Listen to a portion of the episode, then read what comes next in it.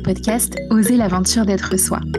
Je m'appelle Tiffaine Gualda, passionnée par l'entrepreneuriat, le voyage, mais aussi par l'humain et son potentiel infini d'exploration et de transformation. J'ai commencé jeune ma quête de sens et mon engagement dans des projets à impact positif m'a amené dès mon adolescence à parcourir le monde. Aujourd'hui, je crée chaque jour la vie et le métier qui m'inspirent profondément et qui contribuent positivement au monde et j'accompagne d'autres personnes à le faire. Je suis convaincue que la plus grande des aventures est celle qui nous invite à plonger au cœur de ce que nous sommes et de ce qui nous anime véritablement. À travers ce podcast, j'invite chacun à explorer avec moi ce qui le rend vivant, vibrant et à dépasser ses peurs pour oser pleinement la grande aventure d'être soi. Alors, on y va? Embarquement immédiat pour un voyage transformateur au cœur de soi. Bonjour et bienvenue dans cet épisode numéro 1, après l'épisode de Bienvenue, où j'ai à cœur de vous partager quel a été mon parcours jusqu'à aujourd'hui et comment est-ce que j'en suis arrivée à créer la vie que je mène depuis plusieurs années. Ce que j'ai envie de vous partager, c'est surtout mon parcours avant l'entrepreneuriat et les raisons qui m'ont emmené à entreprendre, parce que je pense que par la suite, je ferai plusieurs épisodes sur mon voyage en tant qu'entrepreneur. Mais vous allez voir ce que, ce que j'ai envie de vous partager en amont de ce voyage en tant qu'entrepreneur, c'est déjà riche. Alors, pourquoi est-ce que j'ai envie de vous parler de mon parcours? Il y a plusieurs raisons. La première, c'est que vous allez vivre un voyage à mes côtés à travers ce podcast et je trouve que c'est important de savoir auprès de qui est-ce qu'on chemine pour mieux comprendre comment la personne en est arrivée là où elle est aujourd'hui et comprendre comment est-ce qu'elle pense, comment est-ce qu'elle agit, comment est-ce qu'elle prend des décisions. La deuxième raison, c'est que je crois au pouvoir des histoires. Je suis convaincue que c'est en entendant le voyage de quelqu'un d'autre que nous nous sentons moins seuls et qu'on peut commencer à percevoir que c'est aussi possible pour nous. Je crois qu'on a besoin d'exemples, de modèles, de personnes qui incarnent pour nous le fait qu'une autre réalité est possible. Je suis vraiment reconnaissante d'avoir eu sur mon propre chemin des personnes qui m'ont inspirée et aujourd'hui j'ai envie de pouvoir ouvrir la voie et éclairer le chemin pour que d'autres personnes puissent s'y aventurer et créer la plus belle vie que leur cœur sait possible. Je crois aussi que les histoires sont puissantes parce que nous sommes tous les miroirs les uns des autres. Et en vous parlant de moi, en réalité, c'est de vous dont je vous parle. Certains passages de mon histoire vont résonner avec votre propre histoire pour pouvoir vous permettre de mieux vous rencontrer. Enfin, la troisième raison, c'est qu'aujourd'hui, j'ai 29 ans, je suis entrepreneur depuis plus de trois ans et je vis entre le Sénégal et l'Afrique du Sud avec mon compagnon. J'exerce une activité qui me passionne et qui est en pleine expansion avec des clientes que j'adore, tout en voyageant et en prenant le temps de vivre pleinement. On pourrait avoir l'impression que c'est facile ou que ça a toujours été fluide et c'est pas le cas. Il y a eu des défis, il y a eu des peurs, il y a eu des blocages que j'ai dû dépasser pour pouvoir créer cette vie-là. Et c'est aussi ce dont j'ai vraiment envie de vous parler à travers cet épisode. Alors j'aime bien dire que mon aventure, elle a démarré lorsque j'avais 15 ans. J'ai grandi dans un petit village de 300 habitants en Haute-Normandie et à l'âge de 15 ans, j'ai ma maman qui a fait un burn-out qui a été très très violent. Elle a été arrêtée pendant plusieurs mois, elle a été hospitalisée plusieurs semaines. Et à cette époque, la question du sens au travail et du sens de la vie, pour moi, elle s'est posée d'emblée. Et très tôt, très jeune, j'ai pris conscience que le schéma des grandes études, de la grande carrière, de la grande maison avec un mari, une famille nombreuse, le schéma qu'on nous propose, c'était pas du tout la recette miracle du bonheur. On peut avoir coché sur le papier toutes les cases de la réussite et ne pas être heureux pour autant ressentir un grand vide à l'intérieur de soi. Alors j'ai compris qu'il devait y avoir autre chose, qu'il devait y avoir d'autres critères de réussite et d'épanouissement, et je me suis mise en quête de les trouver. Cette même année, alors que je me sentais complètement bloquée et impuissante dans la réalité que je vivais, j'ai décidé de monter mon premier projet et de partir réaliser une mission d'aide au développement au Ghana, à l'âge de 15 ans. À l'époque, je ne savais même pas placer sur la carte ce pays anglophone de l'Afrique de l'Ouest, situé entre la Côte d'Ivoire et le Togo, mais ça ne nous a pas empêché, mon ami d'enfance et moi, de développer notre projet, de récolter les 3000 euros dont on avait besoin pour le financer et de partir toutes les deux l'année suivante, réaliser notre rêve. Et ce qui s'est passé, c'est que alors que j'étais spectatrice d'une réalité qui m'échappait, j'ai décidé de m'engager pour une cause qui me touchait, qui me tenait à cœur, et de devenir actrice de mon expérience de vie. Et ça a absolument tout changé. Ça a été une révélation. Ça a été une triple révélation en réalité parce que d'une part, j'ai compris que j'étais pas obligée de subir ma vie, mais que je pouvais aussi la créer. J'ai découvert ce qui m'animait profondément, ma vocation, monter des projets qui ont du sens et un impact positif sur la vie des autres. Et je suis tombée amoureuse du continent africain. Je suis tombée amoureuse de sa joie de vivre, de sa nature abondante, de son esprit de communauté. Et tout de suite, j'ai su, dans mes tripes et dans mon cœur, qu'un jour, je vivrais sur ce continent. Alors j'ai décidé de m'engager dans cette voie et j'ai choisi de faire une école de commerce. Là où beaucoup disent qu'ils l'ont fait par défaut, moi je revendique que je l'ai fait par choix parce que je voulais vraiment pouvoir maîtriser tous les rouages de la gestion de projet. Et je me souviens d'ailleurs que à l'entrée des écoles de commerce, il y a des oraux et pour l'un des oraux, on devait réaliser un CV projectif et décrire dessus où est-ce qu'on s'imaginait être dans dix ans. Et moi, sur ce CV, j'avais noté que j'habitais au Burkina Faso et j'avais une adresse à Ouagadougou et je travaillais depuis le Burkina Faso sur des projets de développement durable. Donc j'étais pas si loin de la réalité, puisque quelques années plus tard, je me suis retrouvée dans ce même contexte, mais au Sénégal. Alors, évidemment, en école de commerce, il y a plein de choses dans lesquelles je me retrouvais pas. J'étais pas alignée avec le modèle d'entreprise qu'on nous proposait. J'étais pas une grande fêtarde. Euh, je trouvais qu'il y avait un décalage de maturité et de conscience, en fait, avec les camarades auprès desquels je me retrouvais. Mais j'étais plutôt familière avec ça parce que c'était le cas depuis mon adolescence. Alors j'ai décidé de, ben, de suivre ce qui moi me passionnait, ce qui moi me stimulait, c'est-à-dire m'engager dans des projets qui avaient du sens. Et j'ai choisi de rejoindre une association d'entrepreneuriat social où j'ai travaillé pendant un an sur un projet de cuiseur qu'on développait à l'époque sur le Mali et sur le Sénégal. C'est comme ça que je suis allée au Sénégal pour la première fois. Et là encore, ça a été une nouvelle pièce du puzzle parce que contrairement à l'expérience que j'avais vécue au Ghana, où j'étais arrivée avec mes compétences et j'étais repartie avec, en découvrant l'entrepreneuriat social, j'ai compris qu'on pouvait utiliser l'action économique pour renforcer le pouvoir d'agir des personnes tout en créant un impact positif sur la société et sur l'environnement. Vous savez, c'est l'histoire de la pêche et du poisson. Est-ce qu'on donne du poisson à quelqu'un ou est-ce qu'on lui apprend à pêcher? Et c'est ce que j'ai découvert à travers l'entrepreneuriat social, c'est vraiment cette notion d'empowerment. En français, on dit empuissancer.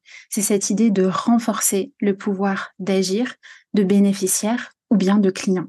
Grâce à ce projet, on a gagné un prix qui s'appelait le Challenge Être utile aux hommes, un prix d'une grande entreprise d'énergie. Et on a pu participer en tant que spectateur à l'Enactus World Cup 2015 à Johannesburg, en Afrique du Sud. Enactus, c'était le nom de l'association qui était une association nationale et internationale et qui signifie entreprendre et agir au service de la communauté. Et donc, c'est comme ça que je me suis retrouvée pour la première fois en Afrique du Sud aux côtés de 3000 étudiants venus du monde entier pour présenter des projets qui changent le monde au service de leur communauté. C'était extraordinaire. Je me souviendrai pour toujours de ce moment. C'était, ça vibrait à l'intérieur de moi dans toutes mes cellules. Et c'est incroyable parce que la vie connaît vraiment le chemin pour nous. C'était tellement fort, c'était tellement vibrant à l'intérieur de moi que j'ai décidé de continuer à m'engager et à mettre mes talents et mes compétences au service de plus grands que moi. Et j'ai décidé de postuler à la présidence de cette association pour pouvoir continuer à accompagner les étudiants dans la création de leur propre entreprise sociale. Et là, je me suis retrouvée pour la première fois confrontée à l'un de mes plus grands blocages le problème de légitimité. Et je me suis posé la question, qui je suis moi pour oser me présenter à la tête de cette grande association? Qui est-ce que je suis moi pour prétendre que j'ai les épaules, que j'ai la capacité de gérer cette association? Et ça a vraiment été une grande bataille intérieure pour oser me présenter, pour oser revendiquer la place de leader, de présidente de l'association. Et la phrase qui m'a beaucoup aidée, je la dois à Emma Watson dans l'un des discours qu'elle a fait à cette époque à l'ONU, un discours pour l'égalité homme-femme, dans lequel elle dit If not me, who? If not now, when? Si ce n'est pas moi, alors qui? Et si ce n'est pas maintenant, Alors quand Cette phrase, elle m'a donné beaucoup de courage et elle m'a permis de me décider, de me présenter. Alors je me suis présentée en tant que candidate et j'ai été élue. Et je me souviendrai de toute ma vie de ce moment parce que ce soir-là, j'ai vraiment senti et ressenti que ma vie venait de prendre une toute autre direction. Vous savez, il y a des moments où on sait qu'on est à des carrefours de vie et on sent que si on prend ce chemin-là, c'est toute la suite qui va être modifiée. Et c'est vraiment ce que j'ai ressenti à ce moment-là. Et effectivement, ça a été pour moi une expérience extraordinaire, cette, expérience de présidente d'association. Ça m'a permis déjà de me connecter très très jeune au fait d'être ma propre boss, puisque j'ai décidé, on avait une année de césure pendant mes études et j'ai décidé d'être six mois euh, à plein temps en service civique à la tête de l'association pour pouvoir accompagner les étudiants. Et j'ai adoré ça. Et l'année où j'ai été présidente, mon équipe a gagné la compétition nationale et on a eu l'opportunité d'aller présenter notre projet de cuiseur et de représenter la France à l'Enactus World Cup 2016 à Toronto l'année suivante. Et là, pour moi, ça a été un énorme déclic. Parce que j'ai compris, à ce moment-là, que la légitimité, elle vient en faisant. Il fallait pas que j'attende de me sentir légitime pour me lancer. Mais c'est parce que je me suis lancée et parce que j'ai donné mon meilleur que j'ai développé mon sentiment de légitimité. Cette expérience-là, elle m'a aussi amené une autre leçon importante parce que à l'époque, moi, j'avais l'impression que j'avais tout compris. J'avais trouvé un domaine qui me passionnait et qui avait du sens. J'étais utile, j'avais de l'impact, j'avais des responsabilités, j'avais une équipe de 35 personnes à gérer, six entreprises sociales à superviser et c'était formidable. C'était formidable, oui, mais la réalité, c'est que je courais sans cesse après le temps. Je vivais à 200 à l'heure. J'avais des réunions, des projets, des événements, des déplacements dans tous les sens. Je travaillais énormément et j'avais tendance à répondre aux messages de mon équipe le soir et les week-ends. En réalité, je me rendais tout le temps disponible pour les autres. Jusqu'à ce qu'un jour, mon corps me dise stop. Et suite à un malaise, je me suis retrouvée hospitalisée pour suspicion d'AVC à l'âge de 21 ans. Et à mon étage, dans l'hôpital, il y avait que des personnes en fin de vie. Et je me souviens qu'à un moment donné, l'infirmière est venue me voir et elle m'a demandé de choisir une personne de confiance au cas où j'étais plus en capacité de prendre des décisions pour moi. Là, ça a été un électrochoc. Ça a été un électrochoc et ça a été aussi une grande compréhension parce que ce jour-là, j'ai compris qu'on peut aussi faire un burn-out d'une activité qu'on aime bien. Et je remercie du fond du cœur la jeune femme que j'étais à l'époque et qui tout de suite a décidé de prendre le signal de son corps au sérieux, qui tout de suite a décidé de prioriser sa santé, son bien-être, son équilibre et d'apprendre à devenir une bosse extraordinaire pour elle-même. Et c'est ce que je suis devenue et c'est ce que je transmets aujourd'hui à mes clientes. Comment créer une activité qui soit à mon service et qui soit une activité qui soit écologique pour moi à ce moment-là de ma vie, il y a un livre qui est rentré dans ma vie et qui a lui aussi tout changé. C'est Le pouvoir du moment présent d'Edgar Tolle. Parce que après la lecture de ce livre, j'ai commencé à méditer, j'ai commencé à inclure la méditation dans mon quotidien et c'est tout un nouveau monde qui s'est ouvert à moi, un monde intérieur que je ne connaissais pas. J'ai commencé à prendre conscience petit à petit de tout ce qui était vivant, de tout ce qui était présent à l'intérieur de moi j'ai commencé à devenir l'observatrice consciente de mes pensées. J'ai appris à mieux gérer mon stress et mon anxiété du futur. Et j'ai aussi appris à vraiment apaiser le mental. Vous savez, ce petit vélo qui tourne sans arrêt dans la tête et qui est sans cesse en train de nous répéter les to-do list, les choses qu'on a à faire, les choses qui se sont pas bien passées, les choses qui pourraient mal se passer dans le futur, etc., etc. Et ça a été pour moi le début d'un grand voyage intérieur. Et comme le monde extérieur est le reflet de notre réalité intérieure. Ce qui s'est passé pour moi, c'est que cette même année, j'ai commencé à voyager à travers le monde et je suis partie vivre six mois en Malaisie pour mes études. Et j'ai exploré pendant six mois à la fois l'Asie du Sud-Est, mais aussi mon monde intérieur, dans une région du monde où il y a énormément de spiritualité, où il y a plusieurs religions qui coexistent. Alors évidemment, pour moi, ça a été un éveil spirituel, mais pas sur le plan religieux, tout simplement sur le plan de l'éveil de ma conscience, de l'éveil de mon âme, de ce qui était vivant, présent à l'intérieur de moi. Et à mesure que je, que je reconnectais avec ce qui était présent en moi, à mesure que je gagnais en conscience, je me suis retrouvée face à une réalité que je voulais pas voir depuis plusieurs années. Et ça a été pour moi un désalignement profond parce que j'ai réalisé que j'étais en couple à l'époque avec un homme avec qui je partageais ma vie depuis six ans. Et j'ai réalisé qu'en fait, cette relation, elle était plus du tout juste et plus alignée pour moi. Et en fait, je le savais depuis des années, mais je voulais pas me l'admettre parce qu'on partageait pas du tout la même vision.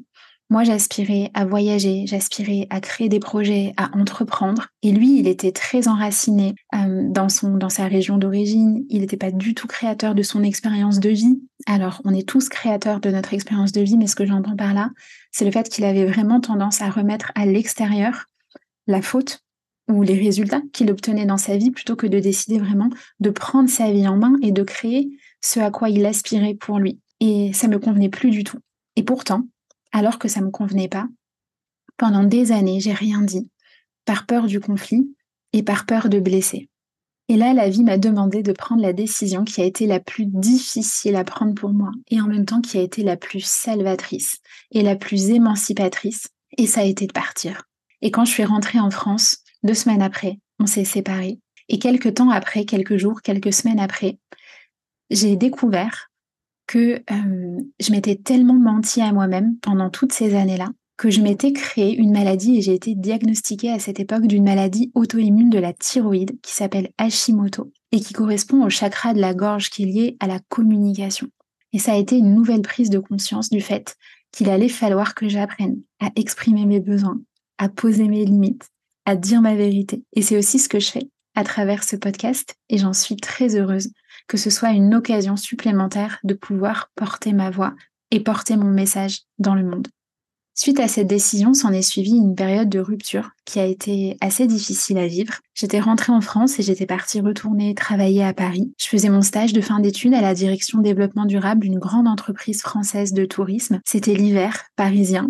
Il faisait froid. Et je savais pas du tout ce que je voulais faire de ma vie une fois que j'allais avoir terminé mes études. Je savais pas où j'allais vivre, je savais pas ce que j'allais faire, je savais pas avec qui est-ce que j'allais vivre. J'étais vraiment face à l'inconnu.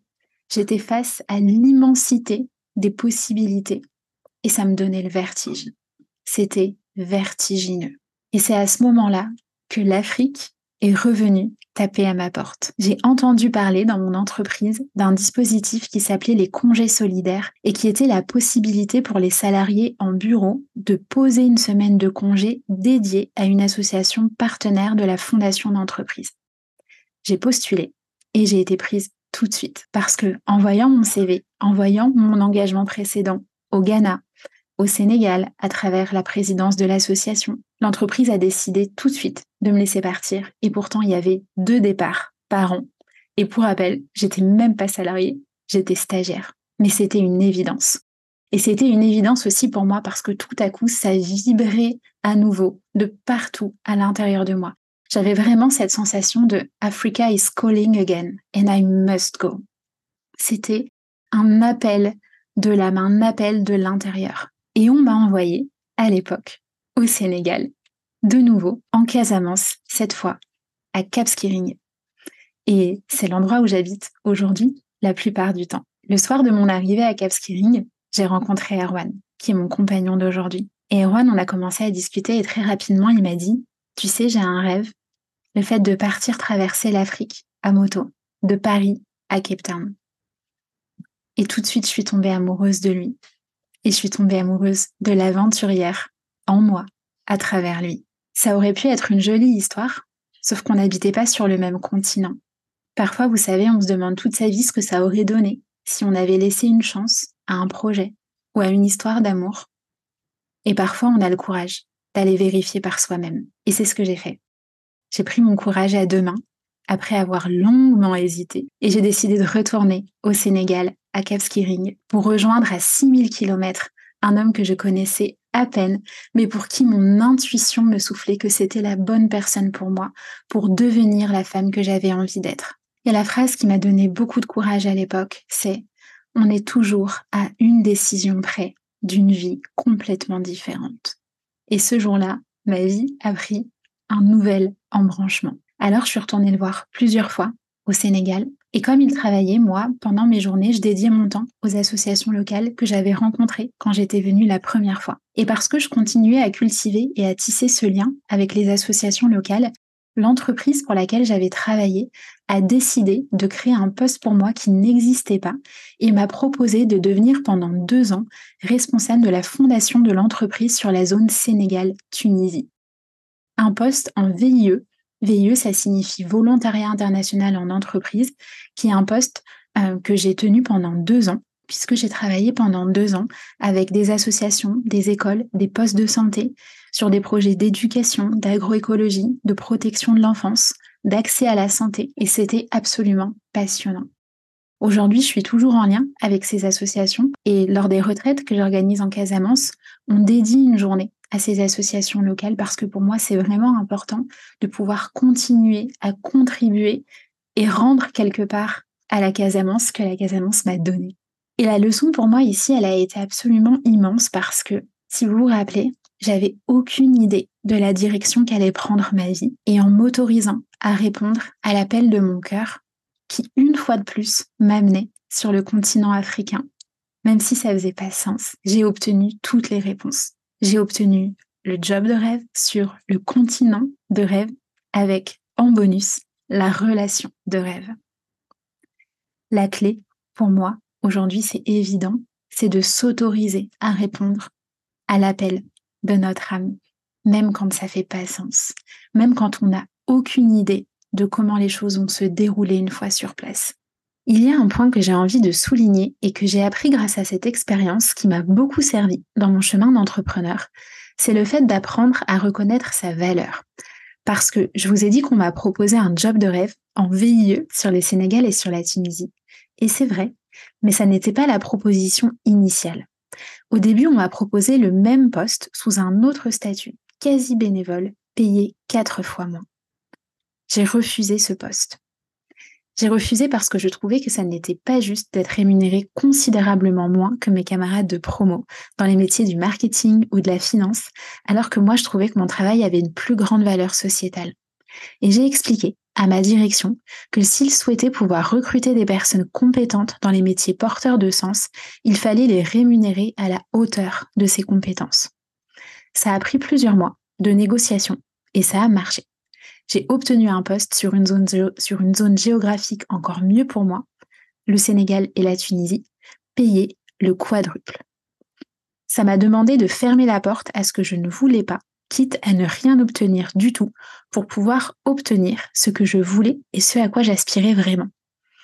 C'est là que j'ai réalisé qu'il y avait un troisième élément essentiel, le fait de connaître sa valeur, de ne pas se brader, de trouver une rémunération qui soit juste des deux côtés.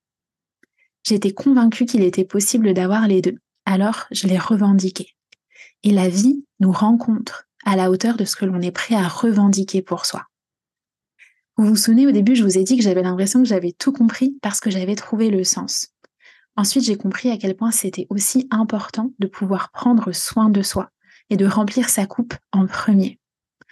Avec cette expérience, j'ai appris que ce qui fait la durabilité d'un projet et du porteur de projet, c'est aussi la pérennité économique et financière du projet.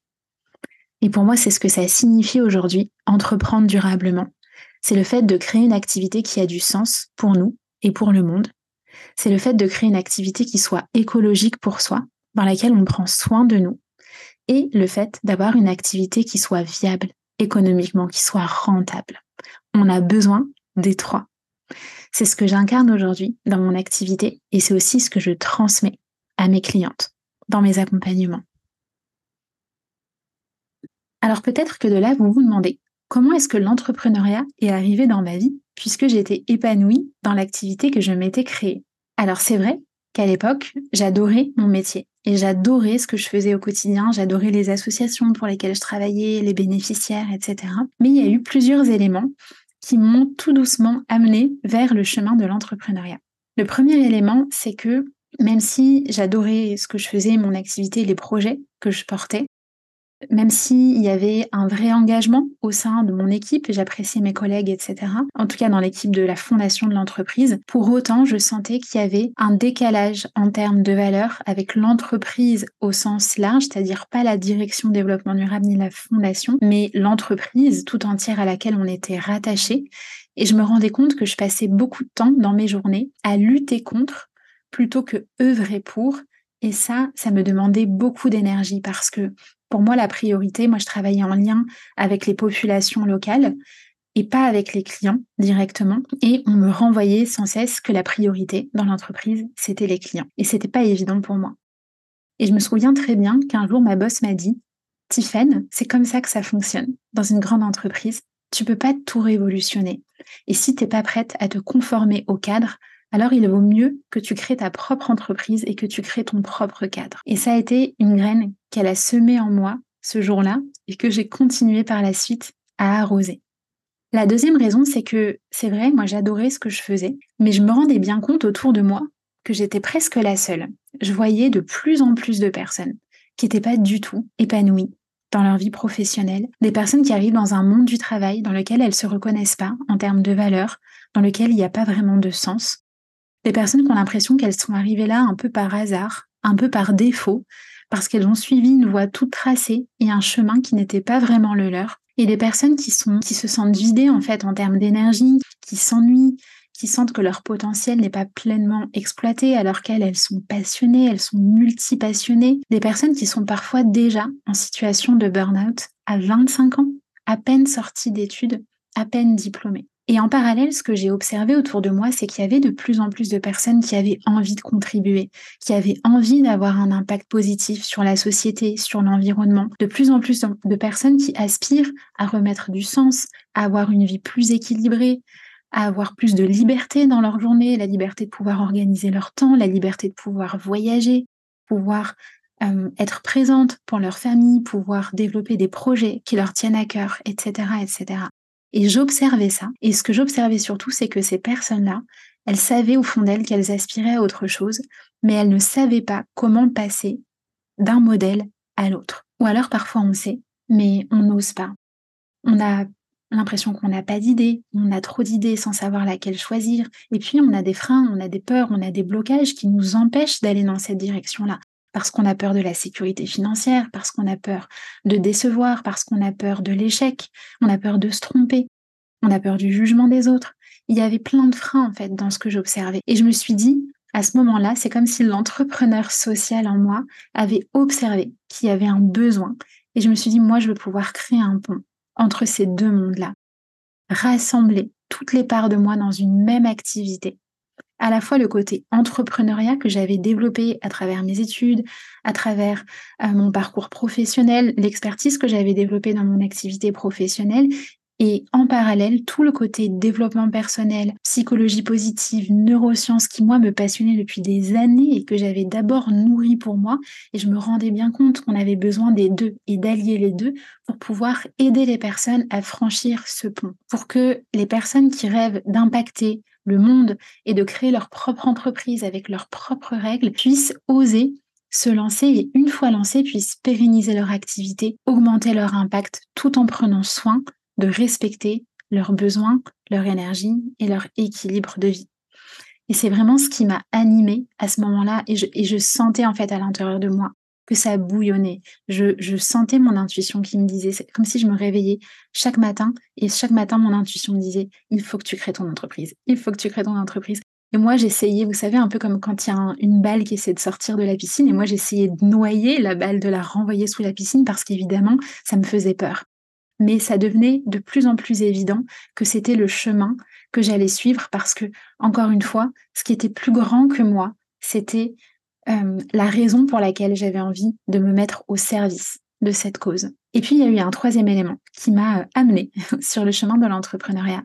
Ça a été la crise Covid. Parce que à l'époque, ce qui s'est passé, c'est que mon entreprise a voulu me rapatrier d'urgence. On m'a dit la veille pour le lendemain, soit demain à 9h à l'aéroport. et j'ai refusé le rapatriement parce que j'écourtais pas mes vacances. J'habitais au Sénégal, à l'instar de tous les touristes qui ont été rapatriés. Et je verrais avec des associations locales, notamment en lien avec la santé. Et je savais qu'il allait y avoir des projets euh, qui allait être, euh, qui allait nécessiter ma présence et ma coordination euh, en termes de santé. Donc j'ai refusé d'être rapatriée. On est resté quatre mois de plus au Sénégal. On n'a d'ailleurs pas été confiné parce que le Sénégal hum, a fait des choix qui ont été des choix différents de la majorité des pays. Et pendant l'été 2020, en revanche, on a fait le choix de rentrer en France parce que ma sœur se mariait. Été maîtresse de cérémonie laïque. Donc on a fait le choix de rentrer en France tout en sachant qu'on ne pourrait pas retourner euh, tout de suite à l'étranger. Mais nous, on pensait qu'on allait rester en France trois mois et qu'ensuite on allait pouvoir repartir. Alors on a choisi d'aller passer trois mois en Bretagne, qui est une région qu'on connaissait pas, ni l'un ni l'autre. On a choisi la Bretagne parce qu'on faisait beaucoup de surf au Sénégal, notamment pendant toute la période euh, où on n'était pas confiné. Et on a choisi de rejoindre la Bretagne pour cette raison. Moi, je pensais qu'on allait s'installer trois mois. Mais en réalité, ça a duré deux ans parce que au bout de ces trois mois, il y a eu le reconfinement en France, euh, qui était du coup pour nous le premier confinement. Et là, j'ai compris qu'on allait rester plus longtemps que prévu et on ne savait pas combien de temps il allait falloir attendre. Alors j'ai décidé de ne pas chercher de travail en attendant, mais de créer ma propre activité, une activité qui allait me permettre de pouvoir être mobile géographiquement pour qu'on puisse repartir à l'étranger le moment venu. Et ça a pris deux ans, puisqu'on est retourné vivre au Sénégal en novembre 2022. À l'époque, ça m'a pris six mois pour lancer mon activité et six mois pour pouvoir en vivre pleinement. Et puis, ça a pris une année de plus parce que Erwan, mon compagnon, qui travaillait à l'époque en tant qu'infirmier à l'hôpital public, euh, vivait aussi une période de, de, désalignement dans son activité professionnelle. Et donc, il a fallu attendre un an de plus pour que lui-même puisse vivre son processus de démission, de reconversion de formation et de création d'activités, parce qu'on voulait vraiment pouvoir repartir tous les deux avec nos projets dans nos valises. Donc pour nous, c'est comme si le, corona, le coronavirus, le corona business, comme disent les Sénégalais, ça, avait, ça a été une bonne chose en fait pour nous parce que je pense que sans ça, on ne se serait pas lancé, du moins on ne se serait pas lancé si vite. Vous savez, en chinois, il y a l'idéogramme crise qui signifie à la fois danger et opportunités. Et je pense qu'on vit une période extraordinaire parce que il va y avoir plein d'opportunités et plein de possibilités de passer à l'action pour les personnes qui sont prêtes à s'engager. Ce que j'ai vraiment compris, c'est que on n'est pas obligé de rester spectateur d'une réalité qui nous échappe, qui nous génère de l'anxiété parce qu'on se sent impuissant, mais on peut aussi devenir acteur et créateur dans le présent des possibilités qui vont naître dans le futur c'est un chemin qui demande du courage. C'est un chemin qui demande de l'engagement, mais c'est un chemin qui amène tellement, tellement de joie, d'épanouissement, de sécurité intérieure et d'abondance dans tous les domaines. Et la vie qu'on mène aujourd'hui, on a vraiment réussi à la créer parce que on a dépassé tous ces freins-là. Et c'est work in progress parce qu'il y a toujours des freins. Il y a toujours des peurs quand on arrive au chemin et à l'étape d'après, mais on continue d'avancer avec beaucoup plus de confiance et surtout, ben, le chemin, en fait, il est déjà resplendissant.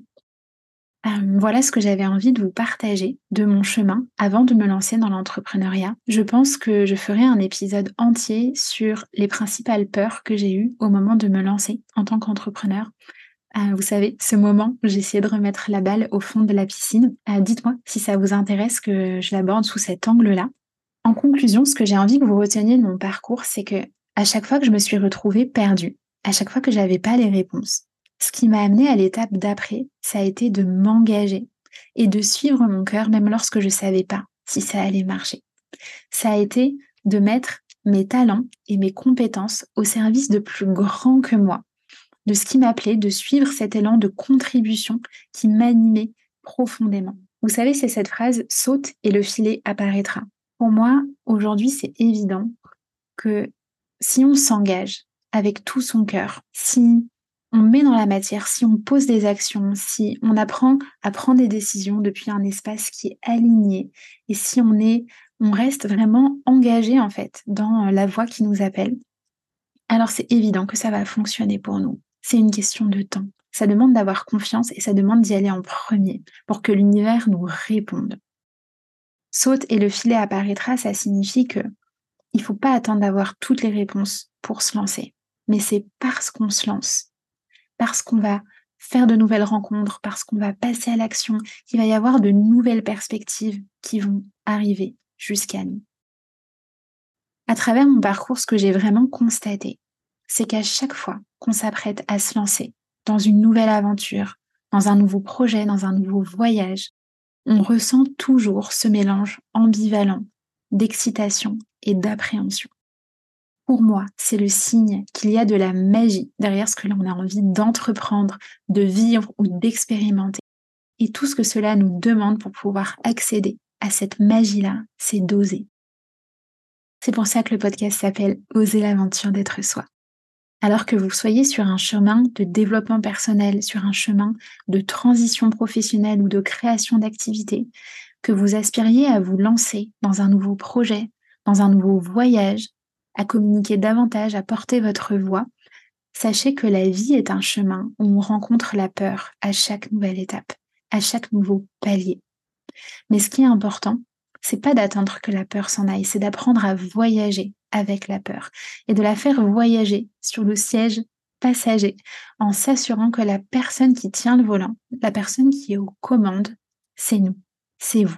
J'espère de tout mon cœur que cet épisode vous aura inspiré, qu'il vous aura donné envie de vous engager au service de plus grand que vous, qu'il vous aura donné envie d'oser répondre à l'appel de votre âme, même quand ça fait pas sens, même quand vous connaissez pas les réponses. Et en réalité, vous n'avez pas besoin de connaître le chemin. Soyez juste convaincu qu'il existe. N'hésitez pas à venir me partager sur Instagram quelle est la prochaine aventure dans laquelle vous aspirez à vous lancer. Et moi, je me réjouis de vous retrouver pour un prochain épisode et de continuer à cheminer à vos côtés. À très vite.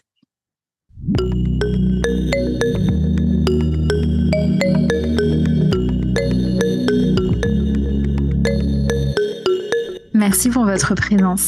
Si cet épisode vous a plu, je vous invite à le partager avec vos proches pour continuer à semer ensemble des graines d'inspiration. Vous pouvez également noter le podcast pour contribuer à le rendre plus visible et vous abonner pour être tenu au courant des prochains épisodes. Enfin, pour suivre mes aventures et connaître l'actualité de mes programmes et accompagnements, retrouvez-moi sur ma page Instagram Tiffen Gualda. À très vite!